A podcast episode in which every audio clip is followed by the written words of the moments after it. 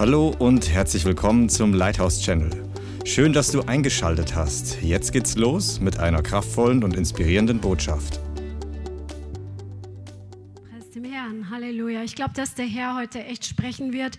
Er hat auf jeden Fall zu mir gesprochen und wirklich mein Denken verändert durch dieses Wort, was heute kommt. Und es ist eine ganz andere Predigt, als was ich bisher jemals gepredigt habe. Und deswegen lasst uns echt beten, dass der Heilige Geist das Wort in unsere Herzen hinein brennt.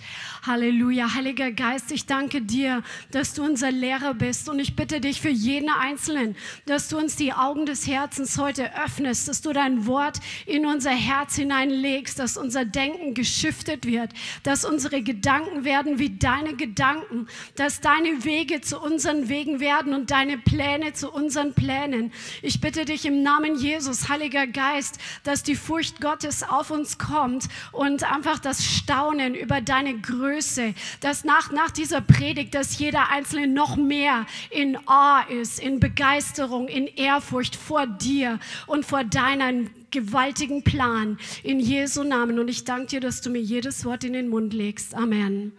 Amen. Halleluja. Heute, ähm, der Herr hat mir ein Wort aufs Herz gelegt, über die Gemeinde zu sprechen, weil die Gemeinde der Masterplan Gottes ist. Und wir sehen von Anfang der Bibel bis zum Ende, dass der Herr mit der Gemeinde einen gewaltigen Plan hat. Und viele von uns, wir sind so individualistisch geprägt in unserer Gesellschaft. Jeder denkt an seinen Teil in dem ganzen Plan Gottes. Jeder von uns ähm, ist auch irgendwie fokussiert auf die Helden der Bibel Bibel auf einzelne Personen, die Gott gebraucht hat. Und jeder von uns wahrscheinlich, der heute hier ist und vielleicht auch zuschaut, möchte auch von Gott gebraucht werden. Möchtest du von Gott gebraucht werden? Möchtest du ein Held Gottes sein? Amen, Amen. Und Gott legt auch Wert auf diese einzelnen äh, Beschreibungen und Geschichten, dass wir genau von den Helden Gottes lernen können. Aber Gott hat ähm, nicht nur individuelle Menschen berufen und einen Plan für jeden jeden Einzelnen, sondern Gott hat einen, einen Blick für die Gemeinde und einen Blick für das Ganze und hat ein besonderes Herz für das Ganze. Und das möchte uns in unserem Herzen einfach die Augen dafür öffnen, dass wir wegkommen, auch in einem gewissen Sinn, wo es ungesund geworden ist, durch die Prägung unserer Gesellschaft, dass wir so individualistisch geworden sind, auch was ähm, die Nachfolge betrifft und auch was das Reich Gottes betrifft. Amen. Halleluja. Und da schauen wir jetzt erstmal ins Alte Testament, weil da hat das Ganze schon begonnen, als Gott Abraham berufen hat. Und Christian hat am Dienstag schon über Abraham gesprochen. Und Gott beruft diesen einzelnen Mann und sagt zu ihm, ich will dich segnen. Komm heraus aus deines Vaters Haus. Ich will dich zu einer großen Nation machen. Und wir kennen die ganze Geschichte. Gott macht ihn zum Stammvater Israels Israels, des Volkes Gottes. Amen. Und wie die Geschichte weitergeht, ist, dass Gott einfach sein Volk Israel, die seine Nachkommen von Abraham, die natürlichen Nachkommen sind, ähm, er beruft sie und ruft sie aus Ägypten, um mit ihnen in der Wüste eine Begegnung zu haben und einen Bund mit ihnen zu schließen. Amen.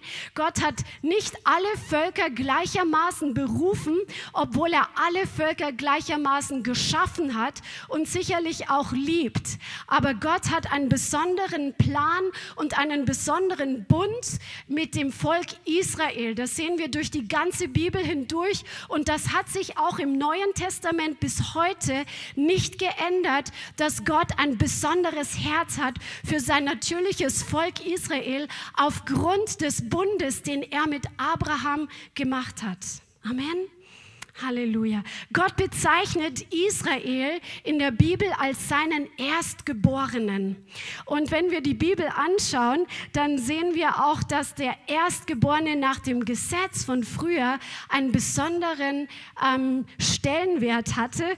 Der Erstgeborene wurde im Alten Testament oder nach dem Gesetz in besonderer Weise von Gott beansprucht. Also der erstgeborene Sohn, zum Beispiel Jesus, er wurde besonders geweiht und besonders beansprucht. Und so war das auch ähm, bei den natürlichen Nachkommen immer der erstgeborene Sohn. Ja?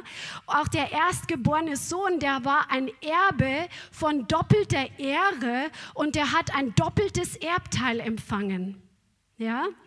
Und er hatte, der, der erstgeborene Sohn hatte besondere Rechte als Haupt und Erbe der Familie. Und im Alten Testament nennt Gott Israel seinen erstgeborenen Sohn inmitten der Völker. Okay?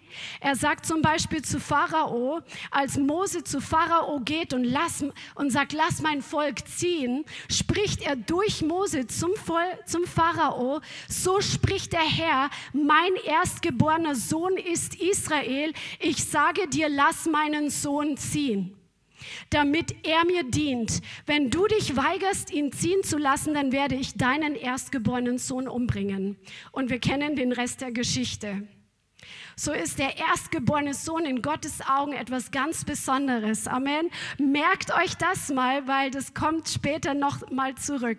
Wir sehen einfach Gottes besondere Beziehung zu seinem Volk Israel und wie er diesen Bund gemacht hat und ihnen gesagt hat, nach welchen Bedingungen er sie segnen kann. Er gibt seinem Volk besondere Verheißungen, die für sein Volk explizit gelten.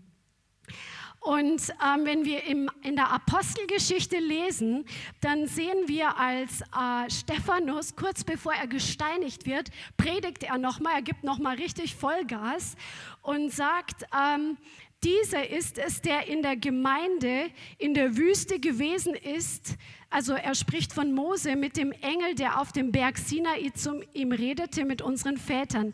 Er empfing, Mose empfing lebendige Aussprüche, um sie uns zu geben.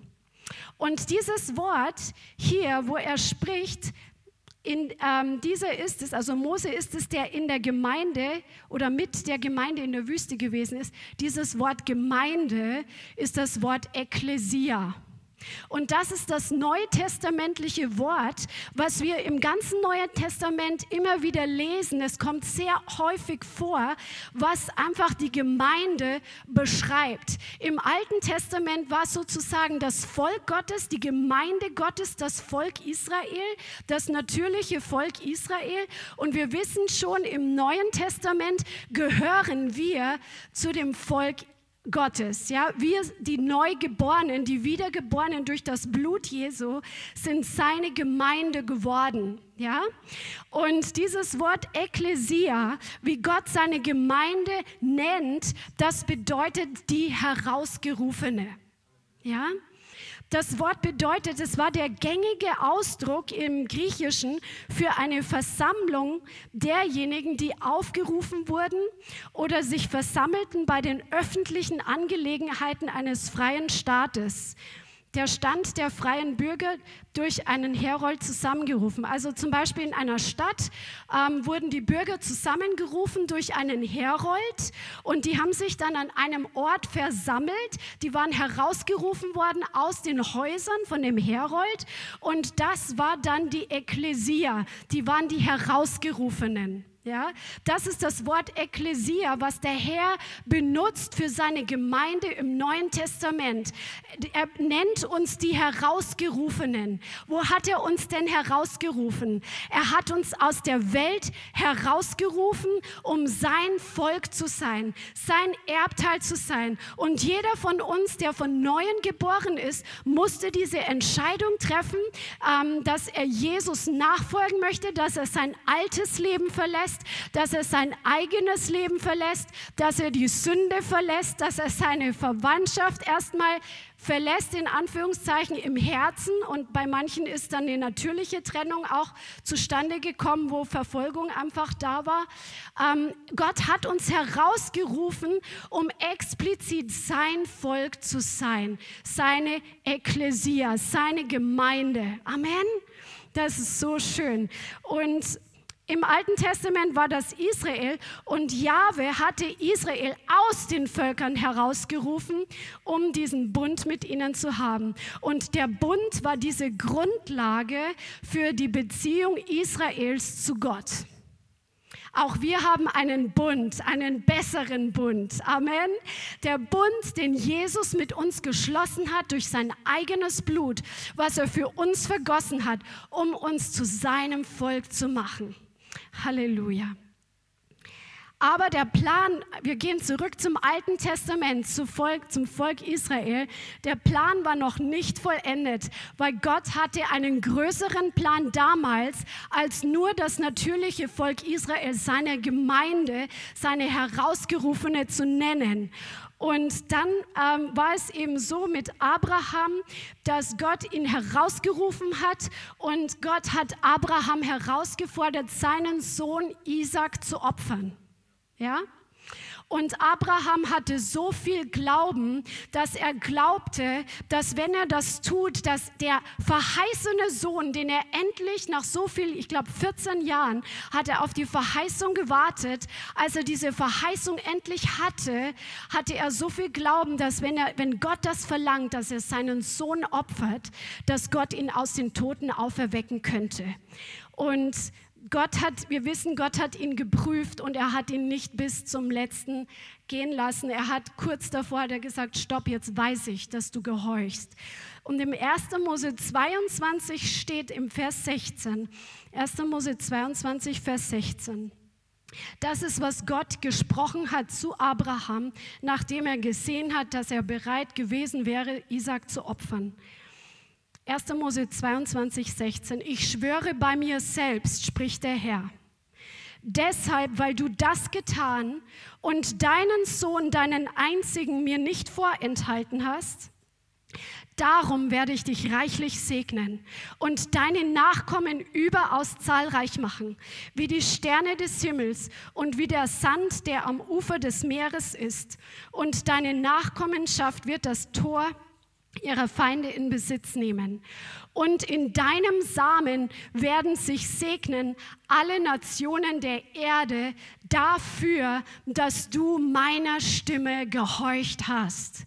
Wow, seht ihr mal, was aus dem Gehorsam von einem ist so ein Segen in Gang gesetzt worden, dass du und ich heute noch davon profitieren. Wie gewaltig ist das denn? Wie gewaltig ist der Gehorsam eines Menschen, der Gott vertraut. Wie gewaltig ist der Gehorsam, wenn wir seine Kinder ihm vertrauen und ihm gehorchen, auch wenn wir nicht wissen, wie es ausgeht. Was weißt du denn, was das für einen Dominoeffekt hat, wenn du dem Herrn gehorsam bist? Wenn einer Gott gehorcht. Denkt mir nur an Reinhard Bonke. Ein Mann, der gehorsam war, ist zum Segen und zur Rettung für so viele Menschen zum Segen geworden der Gehorsam einer Person. Vielleicht bist du nicht berufen, ein Reinhard Bonke zu sein. Vielleicht bist du berufen, an deinem Arbeitsplatz einfach Licht zu sein und das Evangelium zu predigen, wo du kannst. Und der Herr wird dir Wachstum geben, aber du weißt nicht, was du für Menschen erreichst und wie ihre Ewigkeit beeinflusst wird durch dich. Der Gehorsam eines Menschen. Amen. Sag mal Gehorsam. Wie wir sehen und wissen, ist es geworden, dass wir durch den verheißenen Samen Abrahams, nämlich Jesus, aus dem Glauben heraus heute Abrahams Nachkommen sind. Wir sind nicht ähm, natürliche Nachkommen, wahrscheinlich die meisten von uns, aber aus dem Glauben heraus sind wir eingepropft worden. Wir sind Teil der Nachkommenschaft Abrahams geworden, weil Jesus aus ihm hervorgekommen ist. Amen aus seinem Gehorsam. In Galater 3, Vers 6 steht, ebenso Galater 3, Vers 6. Ebenso wie Abraham Gott glaubte und es ihm zur Gerechtigkeit gerechnet wurde, erkennt daraus, die aus Glauben sind, diese sind Abrahams Söhne.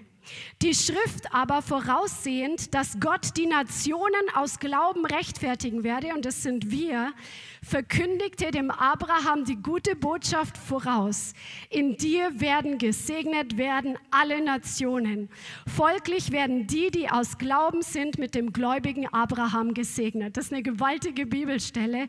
Da siehst du, wie krass, dass Gott damals bei Abraham schon die Nationen im Blick hatte und Israel war nie sein Endziel, nur, nur Israel als sein Volk zu haben. Gott hat hatte einen größeren Plan von Anfang an. Und in diesem Plan bist du heute drin. Halleluja. Auch Jesus wusste davon und er sprach, auch ich habe andere Schafe, die nicht aus diesem Hof sind. Auch diese muss ich bringen und sie werden meine Stimme hören und es wird eine Herde und ein Hirte sein. Er wusste, dass sich Leute zu ihm bekehren aus den Juden und aus den Nationen, damit wir ein Volk werden, damit wir eine Ekklesia werden. Alle, die aus Glauben sind. Amen. Und durch das Opfer und Blut Jesu sind wir Heiden, die wir heute glauben und alle Juden, die an Jesus als Messias gläubig geworden sind, in eine Bundesbeziehung mit Jahwe gekommen und wir sind seine Erben geworden. Amen. Halleluja. Wir sind das Volk geworden, nachdem sich Gott so sehr gesehnt hat. Jetzt stell dir das einfach mal vor, dass Gott er liebt, wir betonen ja immer, er liebt jeden Einzelnen. Auch wenn wir evangelisieren, ist das die Botschaft, die wir weitergeben. Dass Gott jeden einzelnen Menschen kennt, dass jeden, Menschen, jeden einzelnen Menschen sieht, dass er jeden einzelnen Menschen total liebt und einen Plan hat für jeden Einzelnen. Aber Gott hat auch diesen, dieses Herz dafür gehabt, eine ganze Gemeinde zu haben eine ganze, eine ganze, ein ganzes Volk zu haben.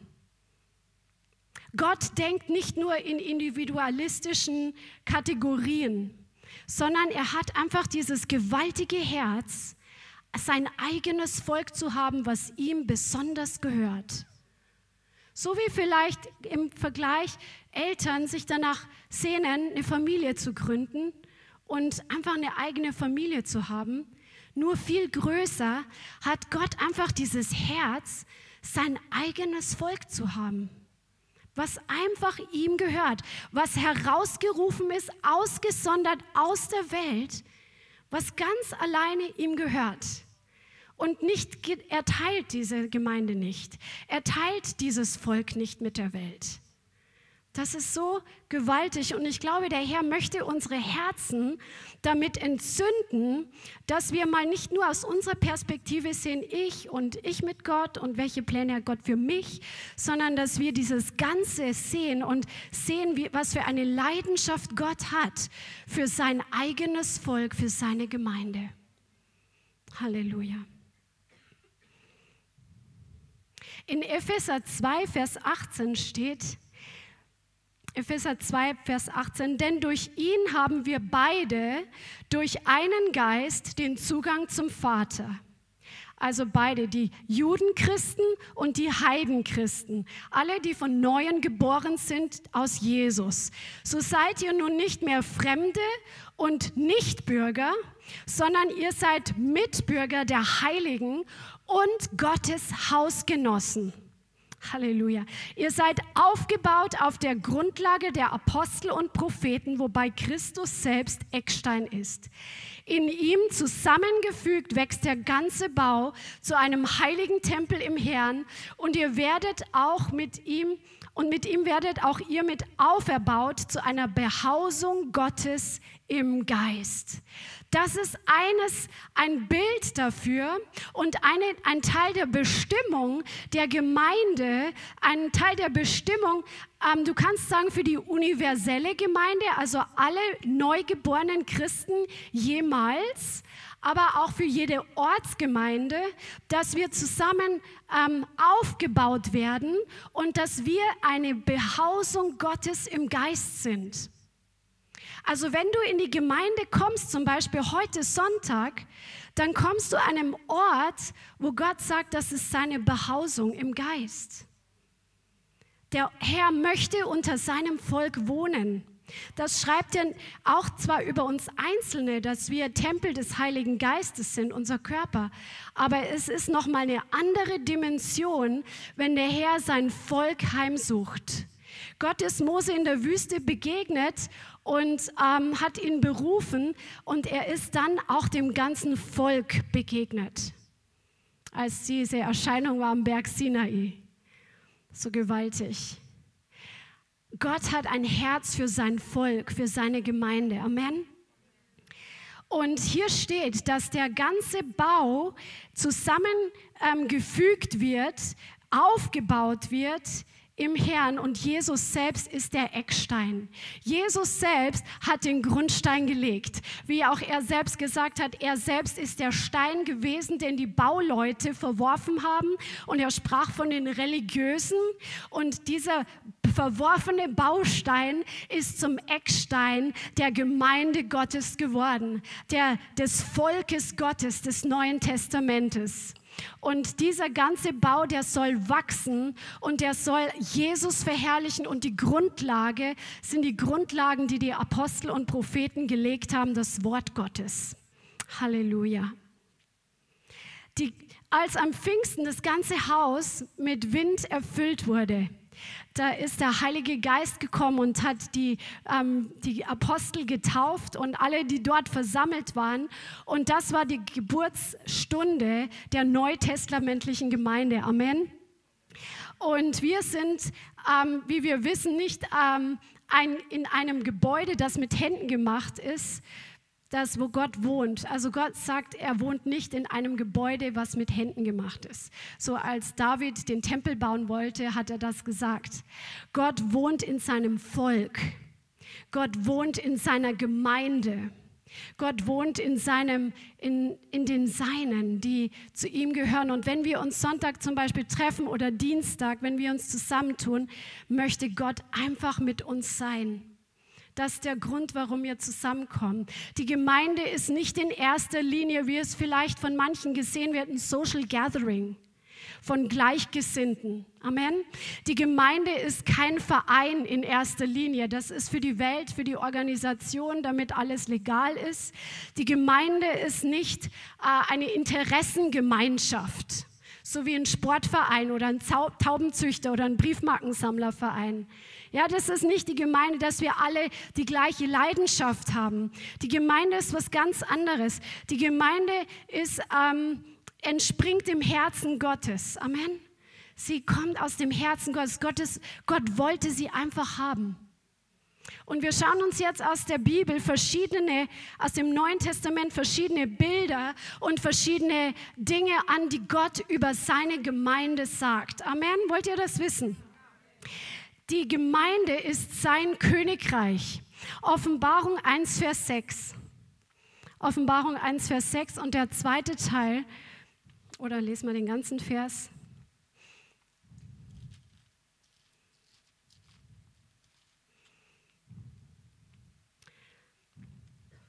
Fangen wir in Vers 5 an. Und von Jesus Christus, der der treue Zeuge ist, der Erstgeborene der Toten und der Fürst der Könige der Erde, dem, der uns liebt und uns von unseren Sünden erlöst hat durch sein Blut und uns gemacht hat zu einem Königtum, zu Priestern seinem Gott und Vater. Ihm sei die Herrlichkeit und die Macht von Ewigkeit zu Ewigkeit. Amen. Hier steht, dass Gott uns gemacht hat durch Jesus zu einem Königtum und Priestern seinem Gott und Vater. Halleluja. Und dieses Wort Königtum, das ist das Wort Basilea. Das ist das Wort Königreich. Wenn Jesus gepredigt hat, das Reich Gottes ist zu euch gekommen, die Herrschaft Gottes, das die Königtum Gottes, die Autorität Gottes, wo Gott herrscht, das hat Jesus gepredigt. Ich hatte vor einer Woche drüber gesprochen. Das ist das gleiche Wort, was hier steht. Er hat uns zu seinem Reich gemacht. Die Gemeinde ist das Reich Gottes. Das Reich Gottes manifestiert sich zwar auch auf der Straße, wenn wir das Evangelium predigen in Erweisung des Geistes und der Kraft, Aber das Reich Gottes ist das Volk Gottes. Das ist der Ort, wo Gott wohnt und wo er regiert, wo er der König ist, wo er das Sagen hat, wo er die Autorität ausübt. Und wir sind seine Priester, wir sind seine Diener und auch seine Kinder, aber wir ordnen uns seiner Autorität unter. Wir gehorchen dem, was der König sagt oder sollten es tun. Wenn nicht, dann ist Buße dran. Amen. Der König regiert in seinem Reich und die Gemeinde ist sein Reich. Halleluja. Sein Wort ist Befehl und muss unweigerlich ausgeführt werden. Halleluja. Und deswegen hat Gott auch Autoritätsstrukturen in die Gemeinde gegeben, weil er seine Autorität über verschiedene Bereiche delegiert.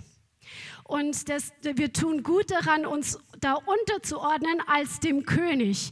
Wir lesen im Neuen Testament in den Briefen so viele Anweisungen an die Gemeinde. Das sind nicht ein paar nette Tipps, die vielleicht Paulus da mal den Ephesern gegeben hat. Das sind die Anweisungen des Königs auf die Art und Weise, wie sein Reich gehandelt werden soll. Ich bete echt, dass Ehrfurcht kommt, dass wir nicht den Pastor so sehen oder den, denjenigen, die, diejenigen, die Autorität ausüben. Das ist ein Typ, der auch ähm, Schwächen und so weiter hat. Natürlich sind wir Menschen, aber es ist eine von Gott delegierte Autorität, von dem König eingesetzt. Und dem König gehorcht man lieber, oder?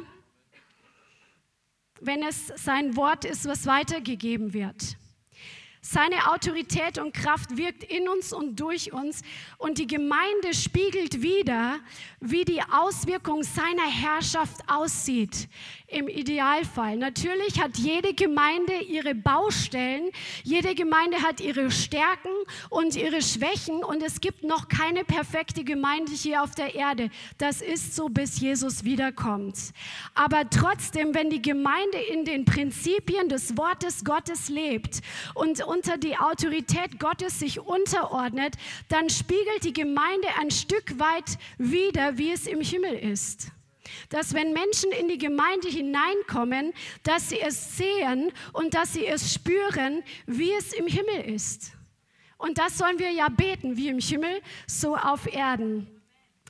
Die Gemeinde sollte voll sein von Transformation, von Lüge zur Wahrheit. Amen.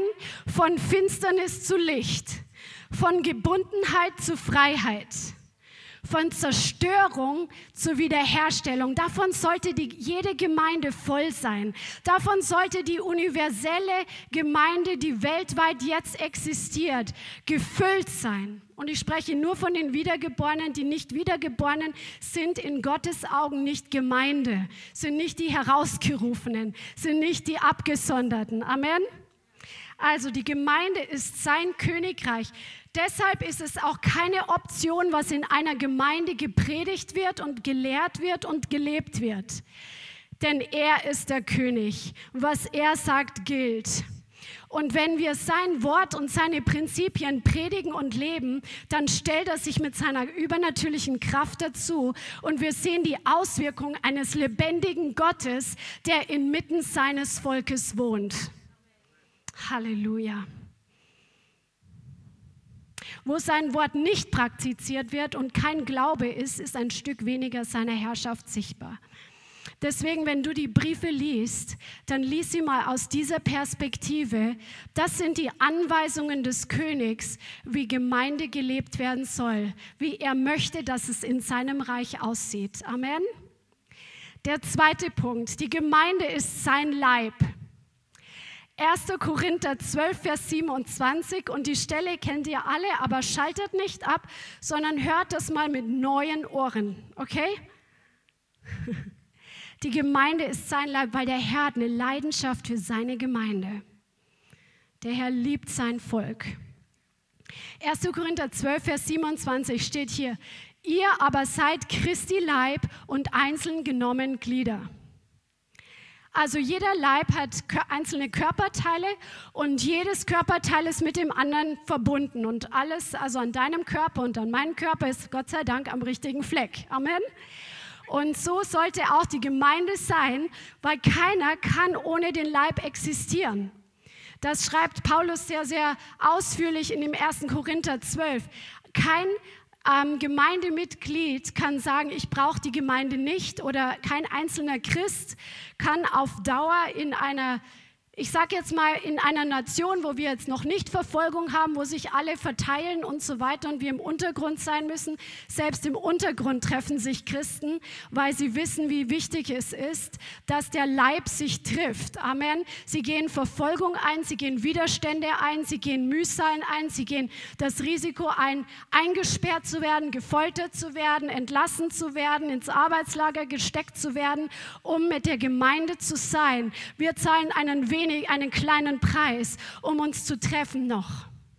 Aber der Herr möchte dir einen Blick geben, weil es gibt so Strömungen im Leib Christi, wo ähm, Christen sagen, sie brauchen keine Gemeinde. Und das ist total unbiblisch. Ich sage jetzt in normalen Umständen. Es gibt ja immer irgendwelche ganz einzelnen Ausnahmen. Aber hast du schon mal einen Großzeh alleine rumspazieren sehen? Hast du noch nicht gesehen. Funktioniert nicht. Die Großzehe braucht den ganzen Fuß und braucht das Blut und die Blutbahnen und die Nerven und all das hängt zusammen. Die ganzen Impulse, die ausgehen. Die Großzehe braucht den Leib. Und der Leib braucht auch die Großzehe. Wenn die Großzehe weg ist, dann kannst du nicht vernünftig laufen, dann hinkt der Leib. Amen. Und genau so braucht auch, kann, also gibt es auch so Strömungen oder so, so, es ist so ein Wind von Leere. Wir müssen Lehre immer vergleichen mit dem, was im Neuen Testament und in der Bibel komplett steht. Wir können nicht einfach sagen, ja, das ist jetzt modern, das ist jetzt gerade der neueste Trend, dass man sich nur noch in Hausgruppen trifft. Ja, das kann schon mal an gebracht sein in gewissen Umständen, aber es ist nicht der Plan Gottes. Gott hat ein Volk. Gott liebt sein Volk und er hat eine Ordnung in der Gemeinde. Er hat auch Dienstgaben eingesetzt, um die Gemeinde auszurüsten und zuzurüsten. Aber wenn jetzt zum Beispiel ein ganzes Schultergelenk zusammen mit dem Arm und der Hand und den Fingern und alles, was da so zugehört, nee, wir, wir, wir sondern uns jetzt mal ab wir sind jetzt extra. Das, das funktioniert nicht. Das hat Gott sich nicht so ausgedacht. Gott braucht den ganzen Leib. Amen. Wir brauchen den Anschluss und wir brauchen die regelmäßigen Versammlungen, um, um, uns gegenseitig zu helfen, zu wachsen und reifer zu werden. Amen. Wir brauchen uns gegenseitig. Sag mal zu deinem Nachbarn, ich brauche dich. Ja, wir brauchen uns gegenseitig. Vielleicht kommst du dir so unwichtig vor. Vielleicht bist du noch neu oder so. Aber hey, nee. Der Herr sagt sogar in seinem Wort, dass die Körperteile, die am wenigsten wichtig scheinen, am meisten Ehre bekommen.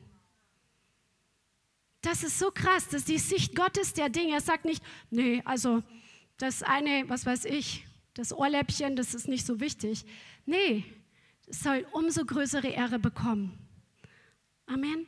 Und wir brauchen einfach diese, ähm, diese Autoritätsstrukturen, zum Beispiel die Leiterschaft, weil die Leiterschaft von Gott hört, was dran ist und ähm, für das Ganze eben das umsetzt. Amen. Und deswegen wissen wir auch, wie das Wort sagt, dass Jesus das Haupt ist. der Leib kann nicht ohne das Haupt sein. Von dem Haupt, von deinem Gehirn gehen die ganzen Befehle aus in den ganzen Körper. Wenn du dich entscheidest, einen Schritt zu laufen, dann hast du das vorher im Gehirn dir vorgenommen und dann gab es die ganzen Impulse und Kettenreaktionen, die passiert sind und dann bist du einen Schritt gelaufen. Das passiert alles in Blitzschnelle. Und so braucht der Leib natürlich das Haupt. Das Haupt ist die Steuer Steuerzentrale. Jesus ist das Haupt der Gemeinde. Er gibt die Befehle. Er sagt, was für die Gemeinde dran ist. Er weiß schon, was kommt, was auf die Gemeinde zukommt in der Zukunft. Und er bereitet die Gemeinde vor. Und er weiß genau, welchen Plan er hat. Er, seine Pläne sind voller Weisheit und voller meisterlicher Geschicktheit. Darum tun wir uns gut, ihm zu gehorchen aus dem Haupt. Amen. Im Hebräer 10 steht im Vers 24 und 25. Das ist eine Bibelstelle, die kannst du mal auswendig lernen. Hebräer 10, Vers 24 und 25.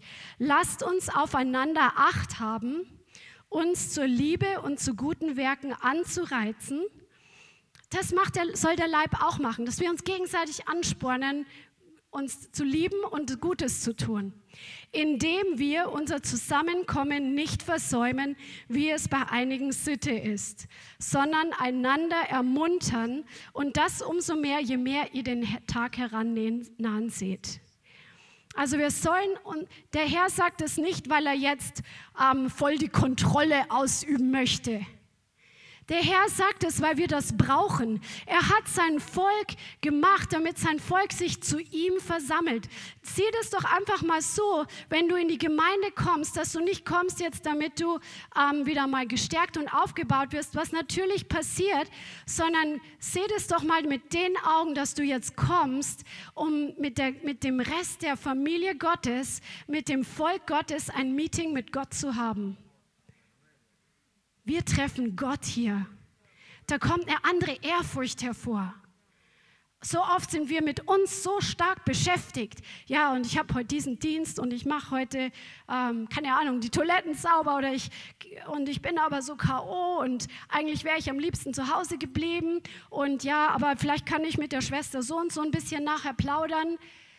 Sieh das mal so, du kommst, um Gott zu treffen, weil Gott in seinem Volk wohnt und weil Gott sich nach seinen Kindern sehnt.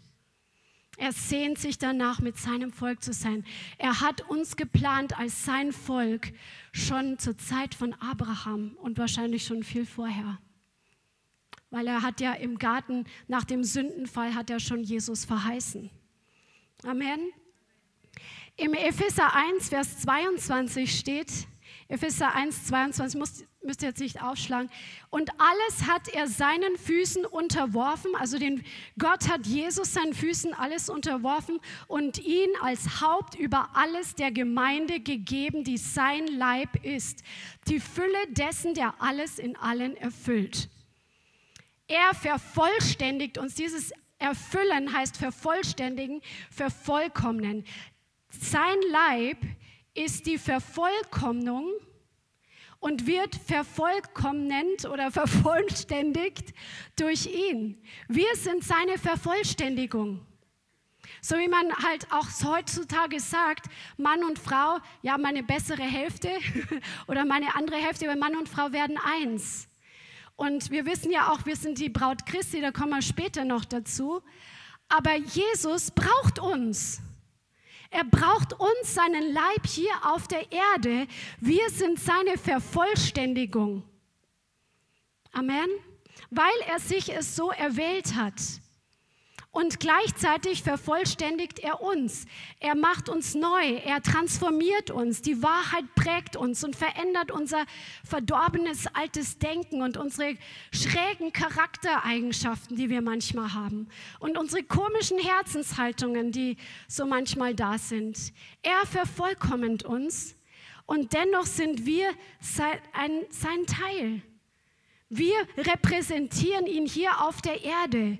Er ist im Geist im Himmel und er gibt die Steuerbefehle.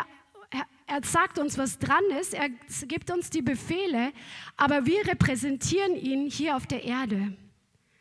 Wenn die Menschen die Gemeinde als solches anschauen, dann sehen sie oder sollten sie Jesus mehr und mehr sehen. Nicht nur, wie sein Reich funktioniert, sondern wie er selbst ist, wie sein Charakter ist. Der, die Gemeinde sollte seinen Charakter widerspiegeln.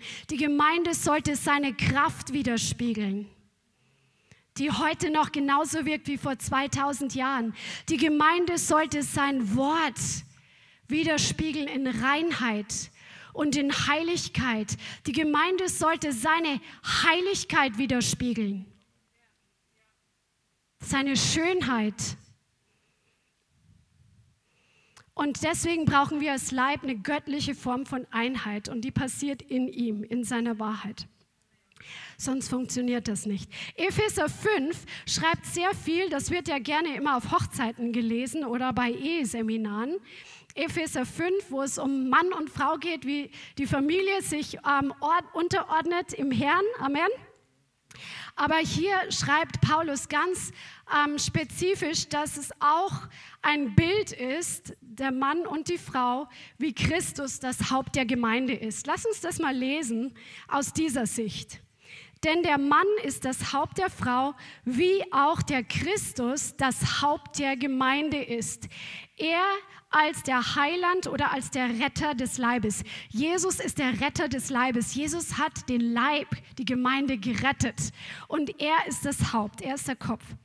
Wie aber die Gemeinde sich dem Christus unterordnet, so auch die Frauen den Männern in allem. Ihr Männer liebt eure Frauen, wie auch der Christus die Gemeinde geliebt hat und sich selbst für sie hingegeben hat. Jesus hat die Gemeinde, hier steht nicht, Jesus hat jeden Einzelnen so geliebt, obwohl das auch stimmt. Jesus hat die Gemeinde geliebt als seinen Leib und hat sein Leben für die Gemeinde hingegeben, für sein Volk hingegeben, um sie zu heiligen, steht hier, sie reinigend durch das Wasserbad im Wort. Das ist, was Jesus macht. Er hat uns geheiligt. Was heißt geheiligt? Abgesondert, herausgerufen aus der Welt. Das hat er gemacht und er reinigt uns durch das Wasserbad des Wortes. Wenn wir in der Bibel studieren und in der Bibel lesen oder wenn wir das Wort Gottes hören, dann hat es den Effekt, dass es uns reinigt, wie wenn du unter die Dusche gehst und den Staub abwäscht und den Schweiß abwäscht und einfach dich wieder frisch fühlst. Deswegen kommen wir auch zusammen, damit wir gewaschen werden und damit wir sauber werden von dem Schmutz der Welt. Halleluja. Im Vers 27, damit er die Gemeinde sich selbst verherrlicht darstellte, die nicht Flecken oder Runzel oder etwas dergleichen habe, sondern dass sie heilig und tadellos sei.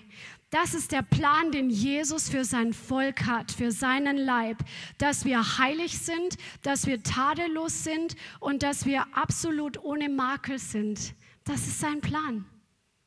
Eine Braut ohne Flecken und Runzeln.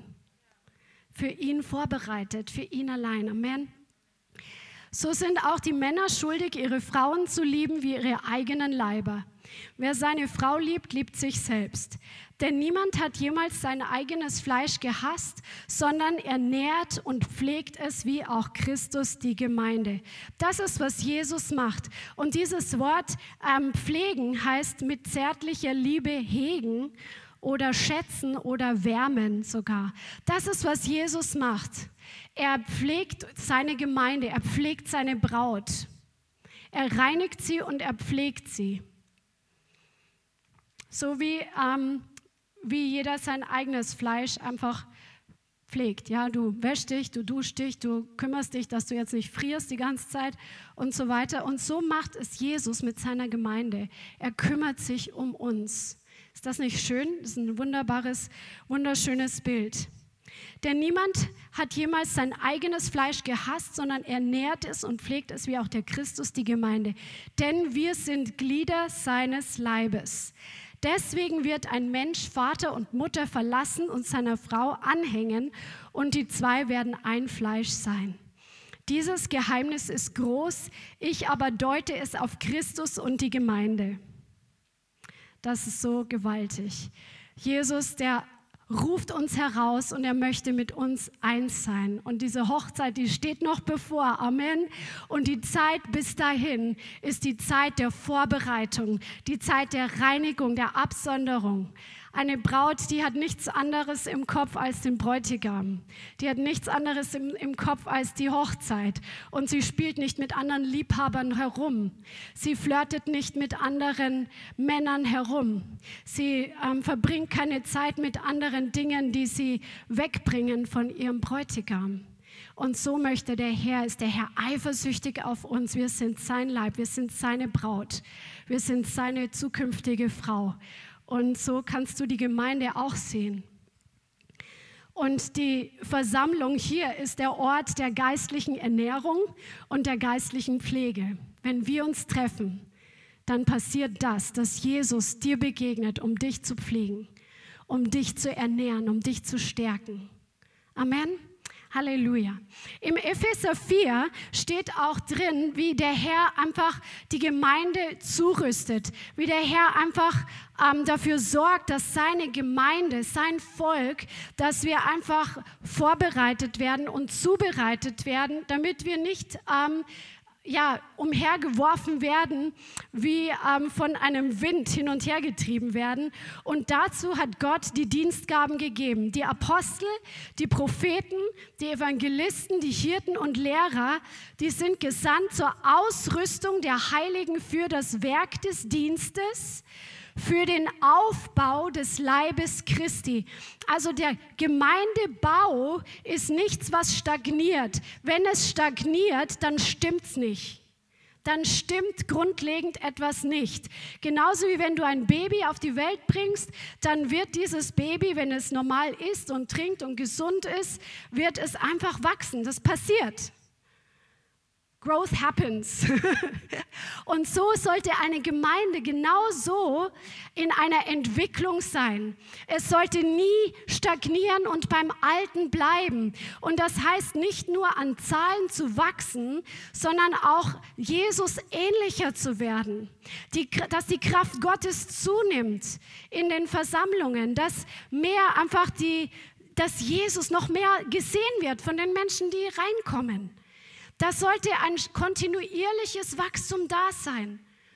Und wenn ich so zurück überlege, manchmal macht ihr das sicherlich auch, dass man zurück überlegt, wie bin ich denn in dem letzten Jahr mit Jesus gewachsen? Ja? Oder wie, wie war die Gemeinde am Anfang, als wir uns noch in der Klappergasse getroffen haben? Wie waren die Predigten damals? Wie waren die Worship damals? Wie waren die Versammlungen? Und was hat sich daraus entwickelt. Und es ist einfach so ermutigend zu sehen, dass Leben da ist. Wo Leben da ist, ist Entwicklung da, ist Wachstum da, ist Veränderung zum Guten da. Und das ist ein Zeichen für eine gesunde Gemeinde.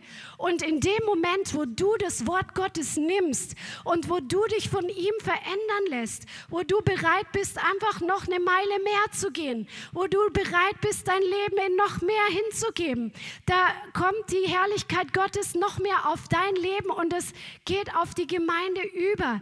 Wir hängen zusammen. Und genauso ist es, wenn einer in Sünde lebt und nicht bereit ist, sein Leben zu verändern und trotz der vielen Ermahnungen nicht umkehrt von seinen sündigen Wegen, so befleckt das auch den Leib. Das hat Auswirkungen. Lass uns mal wegschauen nur von uns selbst und sehen, welche Auswirkungen unser Wachstum und unsere Nachfolge auf das Ganze hat. Amen.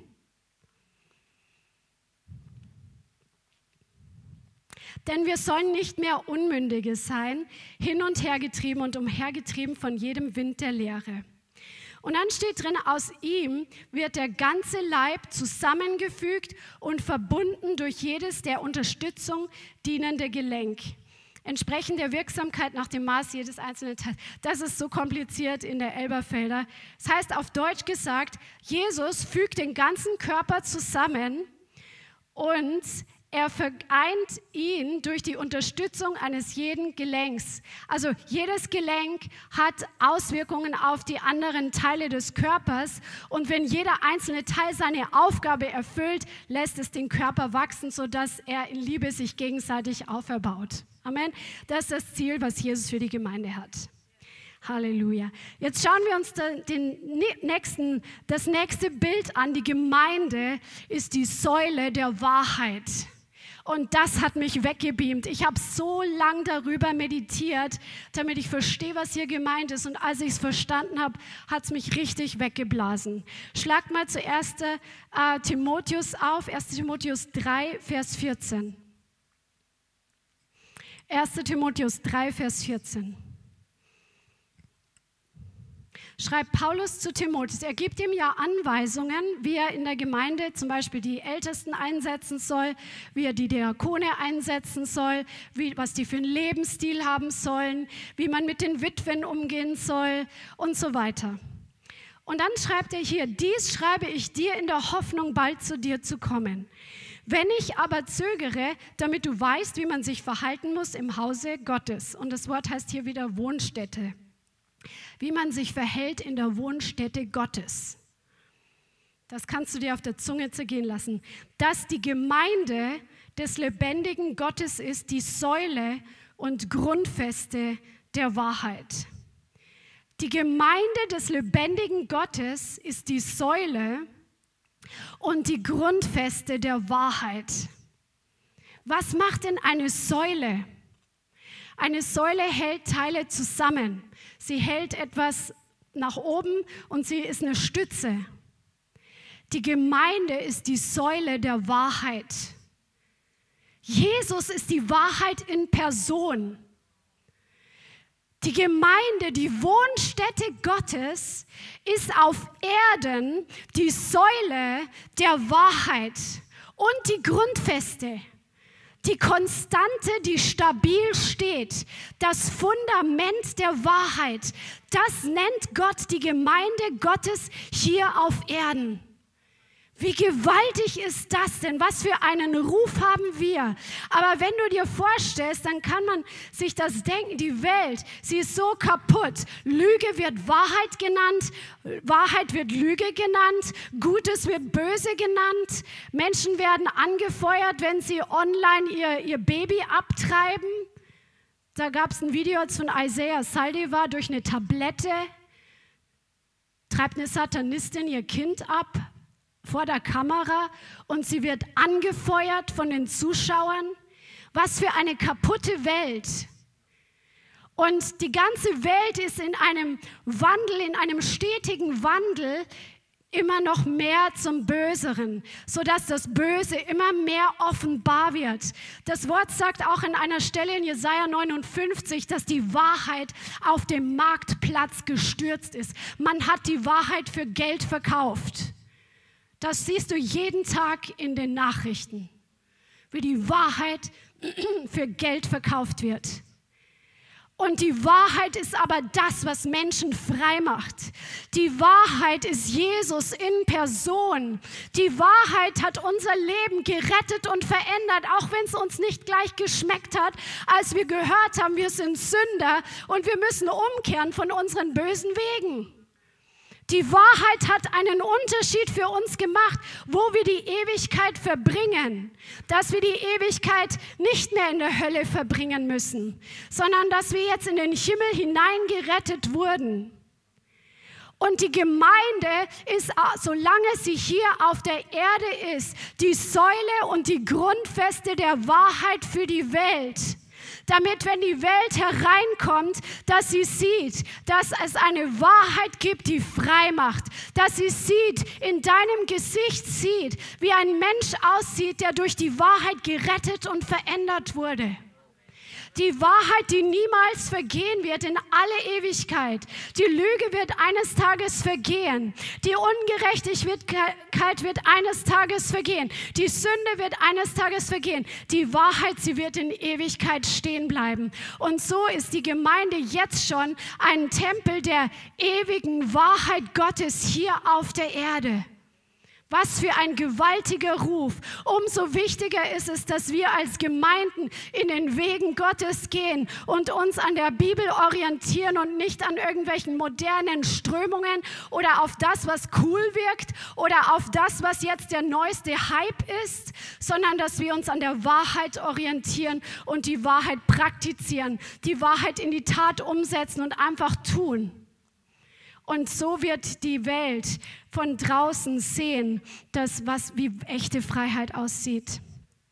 Jesus hat zu Petrus gesagt, du bist Petrus und auf diesem Felsen, auf der Offenbarung, dass Jesus der Sohn Gottes ist, werde ich die Gemeinde bauen und die Pforten der Hölle werden sie nicht überwältigen. Egal wie draußen der Wind weht und wie groß der Sturm da draußen ist von Schmutz und Sünde und alles Mögliche, die Gemeinde wird niemals vergehen. Die, die sich zu ihm festhalten, die, die von der Wahrheit nicht ablassen, egal was kommt. Und deswegen ist es so wichtig, dass du und ich, dass wir unser Denken erneuern in der Wahrheit Wahrheit, dass wir nicht erlauben, dass die Welt mit ihrer Doktrin, sei es an der Uni, sei es am Arbeitsplatz, sei es durch irgendwelche Bücher und Zeitschriften oder Erziehungsmethoden der Welt, dass wir unser Denken nicht ver pervertieren lassen und verpesten lassen, sondern dass wir unser Denken mit der Wahrheit erneuern, denn die Gemeinde ist die Säule und die Grundfeste der Wahrheit hier auf Erden. Halleluja. Hier ist eine Konstante der Wahrheit und der Gerechtigkeit Gottes. Hier können Menschen inmitten der Turbulenzen der Welt eine stabile, feste, eine Festung finden, einen Anker finden, wo sie sich festhalten können, wo ihr Leben gerettet wird, weil die Wahrheit niemals vergehen wird. Sie können reinkommen von den Stürmen da draußen. Sie können hereinkommen von, dem, von der massiven Schmutzflut und sie können hereinkommen von den ganzen Sorgen, Nöten und von all den Belastungen, die die Welt so hat. Sie können hereinkommen und einen stabilen Ort finden. Die Wahrheit, die frei macht. Und da bist du und ich, sind wir gefragt, wie viel Wahrheit in deinem Leben ist bestimmt auch, wie viel Wahrheit in der Gemeinde ist. Jedes einzelne Glied trägt einen Teil dazu bei. Nicht nur, wie du denkst, sondern auch, was du lebst, was du ganz praktisch tust. Denn aus Glauben allein reicht es nicht, sondern die Werke müssen dem Glauben folgen. Amen. Und jetzt kommen wir zu dem letzten herrlichen Punkt, die Bestimmung der Ekklesia, der herausgerufenen Gottes, die er von Anfang der Zeit an schon geplant hatte, sein Volk, sein Heiligtum, in dem in der Mitte er wohnt, ist die Bestimmung, die Braut Christi zu sein. Und das sehen wir in Hebräer 12. Wow. Hebräer 12 ist ein gewaltiger Vers, Vers 22. Hier zählt er auf, dass wir nicht zu dem Berg Sinai gekommen sind, wo dem, das natürliche Volk Israel diesen Schall der Posaune gehört hat, wo das natürliche Volk Israel miterlebt hat, wie Gott einen Bund mit ihnen schließt, sondern er sagt hier im Vers 22, sondern ihr seid gekommen, sag mal, ich bin gekommen zum Berg Zion zur Stadt des lebendigen Gottes, dem himmlischen Jerusalem und zu Myriaden von Engeln, einer Festversammlung. Da bist du hinzugekommen. Du bist zum Berg Zion gekommen. Der Berg Zion ist der Wohnort Gottes. Das ist der Ort der Herrlichkeit Gottes. Was ist die Gemeinde? Die Gemeinde ist der Wohnort Gottes, wo er seine Herrlichkeit offenbart und seine Kraft und seine Schönheit manifestiert. Zudem sind wir hinzugekommen zu diesem Berg Zion und zur Stadt des lebendigen Gottes, zu Myriaden Milliarden von Engeln, das sind unzählige Engel. Da bist du hinzugekommen, du bist Teil davon, du darfst es erleben. Und zu der Gemeinde der Erstgeborenen. Was heißt jetzt das? Die Gemeinde der Erstgeborenen. Erinnert euch an den ersten Teil der Predigt. Besonders berufen für Gott. Du hast ein doppeltes Erbe. Du bist eingesetzt zum Haupt. Das ist die Gemeinde der Erstgeborenen. Jeder einzelne von uns ist in Gottes Augen so besonders wie ein Erstgeborener mit den ganzen Segnungen. Und da bist du und ich sind wir hinzugekommen durch die neue Geburt. Halleluja, was für ein Vorrecht zu einer Festversammlung, zu der Gemeinde der Erstgeborenen, die in den Himmeln angeschrieben sind. Dieses Wort angeschrieben oder aufgeschrieben heißt, die im Himmel registriert sind, die im Himmel angemeldet sind. Come on, die Anmeldung ist schon da. Die, du bist schon registriert worden im Himmel. Halleluja und zu Gott, dem Richter aller, und zu den Geistern der vollendeten Gerechten, zu Abraham, zu Noah, zu Mose, zu der Gemeinde bist du hinzugekommen, jetzt schon im Geist. Come on. Und wir es gemeinsam mit denen, die schon im Himmel sind, die vor uns Jesus nachgefolgt sind und ihren Lauf gelaufen sind, die eine Beziehung mit Jahwe hatten. Wir gehören zu der Gemeinde dazu. Wow, zu Gottes Gemeinde und zu Jesus, dem Mittler eines neuen Bundes und zum Blut der Besprengung, das besser redet als das Blut Abels. Halleluja. Das ist so gewaltig. Und wenn wir das Neue Testament lesen, Jesus vergleicht immer wieder, dass ähm, seine, sein Wiederkommen ist wie eine Ankunft eines Bräutigams.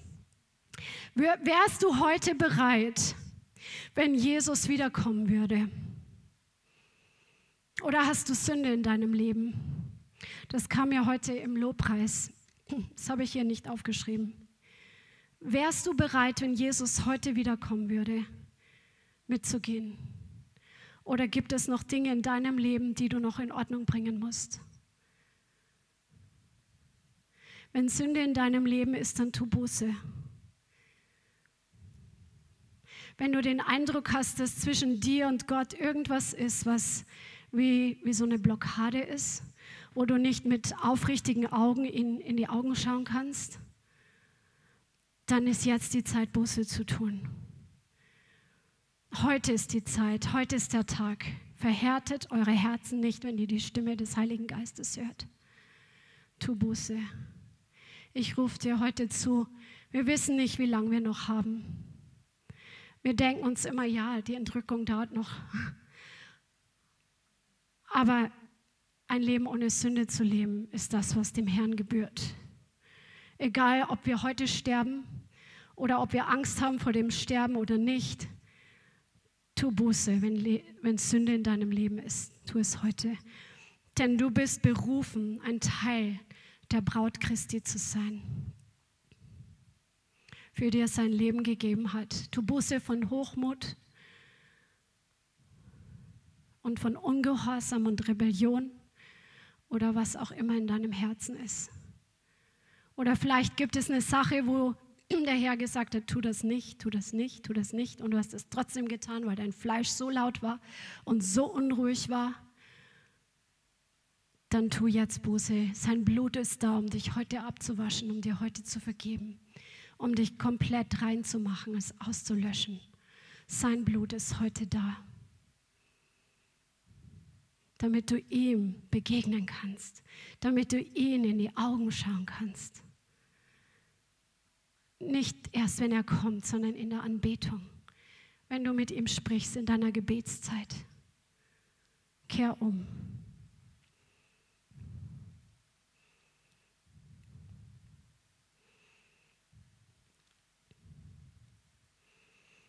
Halleluja. Die Offenbarung schreibt so herrlich, wie die Braut aussieht. Das könnt ihr euch durchlesen in Offenbarung 21 und auch in Offenbarung 19 steht, wie die Braut sich vorbereitet hat für die Hochzeit. Und das ist der Tag, auf den Jesus wartet, auf seine Hochzeit, dass wir mit ihm eins werden. Und er spricht zu mir, schreibe, glückselig, die eingeladen sind zum Hochzeitsmahl des Lammes. Dies sind die wahrhaftigen Worte Gottes. Und in Offenbarung 21 steht, ich muss es einfach vorlesen, ich sah die heilige Stadt, das neue Jerusalem aus dem Himmel von Gott herabkommen, bereitet wie eine für ihren Mann geschmückte Braut.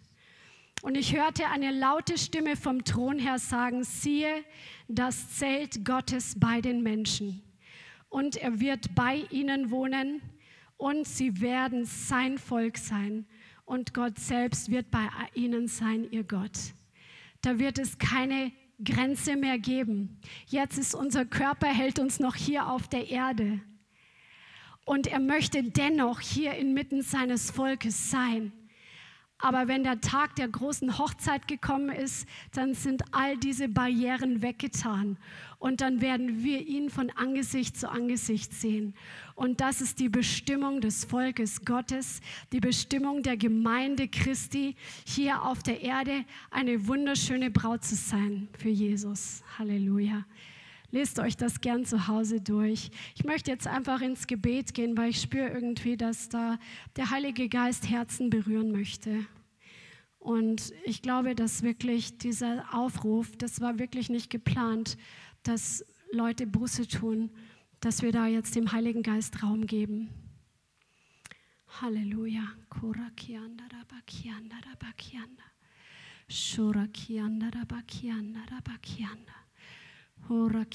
Heiliger Geist, wir danken dir, dass du uns als deine Braut vorbereitest und dass du derjenige bist, der die Gemeinde lebendig gemacht hat, der uns mit Jesus in Verbindung gebracht hat, so dass wir deine Stimme hören, so dass wir einfach mit dir Gemeinschaft haben können. Ich danke dir, Heiliger Geist, dass du heute hier bist. Und ich danke dir auch für Überführung, weil es gut ist, wenn wir das loswerden und ablegen, was von der Welt ist und was nicht heilig ist, was nicht von dir kommt. Und ich bitte dich, Heiliger Geist, dass du jetzt jeden Einzelnen, der Sünde in seinem Leben hat, dass du ihn wirklich jetzt überführst bist, auch online zu Hause, dass du wirklich die Dinge jetzt vor Augen malst, die uns von dir trennen. Dass du uns da einfach das genau zeigst, was es ist, wo du sagst, ich will, dass du davon umkehrst und dass du Buße tust. Sprich einfach mit dem Herrn und wenn er dir Dinge zeigt, dann kannst du auch gerne auf die Knie gehen oder auf deinem Platz oder auch zu Hause, wo du bist dass du wirklich schäme dich jetzt nicht, auch wenn Leute um dich herum sind, dass du jetzt einfach vor deinen Gott gehst und dass du einfach jetzt dich reinigen lässt wenn, und bekenne ihm deine Sünden. Wärest du bereit, heute Gott zu begegnen? Wärst du bereit, Gott zu begegnen?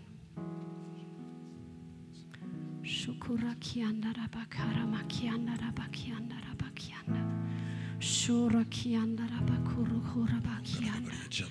Shura kianda rabakianda. Jesus, ich danke dir, dass dein Blut genug ist, dass wenn dein Wort sagt, wenn wir unsere Sünden bekennen, dann bist du treu und gerecht und vergibst uns unsere Schuld und du reinigst uns von aller Ungerechtigkeit.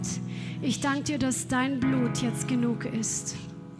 Vielleicht gibt es auch die eine oder andere Person und du hattest gar nicht diese Sicht über die Gemeinde und du hast da einfach nur gedacht, es ist so eine religiöse Pflicht, so irgendwie da zu den Versammlungen zu gehen. Dann sprich jetzt mit dem Herrn darüber und bitte ihm, dir die Sicht zu öffnen für das, wie er seine Gemeinde, sein Volk sieht.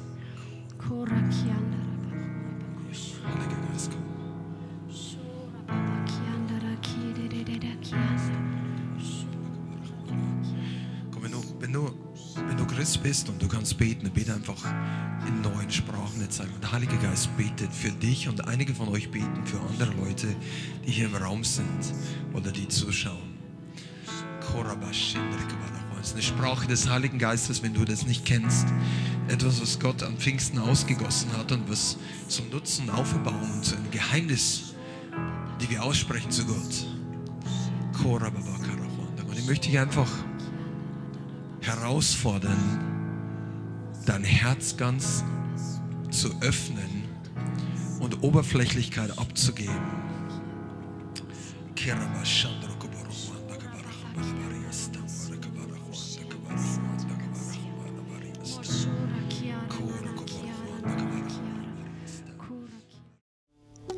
Vielen Dank fürs Zuhören.